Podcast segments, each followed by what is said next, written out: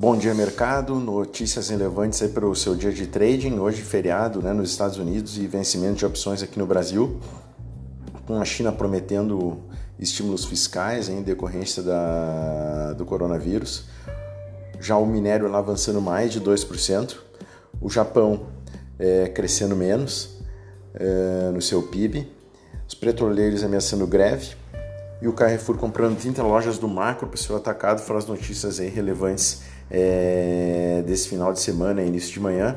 Agora há pouco, o Magazine Luiza é, divulgando os resultados do seu balanço, com lucro líquido acima do consenso, mas as despesas tiveram um aumento é, no seu balanço. Abertura de mercado com dólar o índice com leves altas. Hoje, uh, divulgação do resultado do balanço da Itaúsa e da Multi, Neon e da CESP. Se mais alguma notícia relevante, eu chamo vocês por aqui. É bom negócios, bons trades e atenção pela diminuição da liquidez.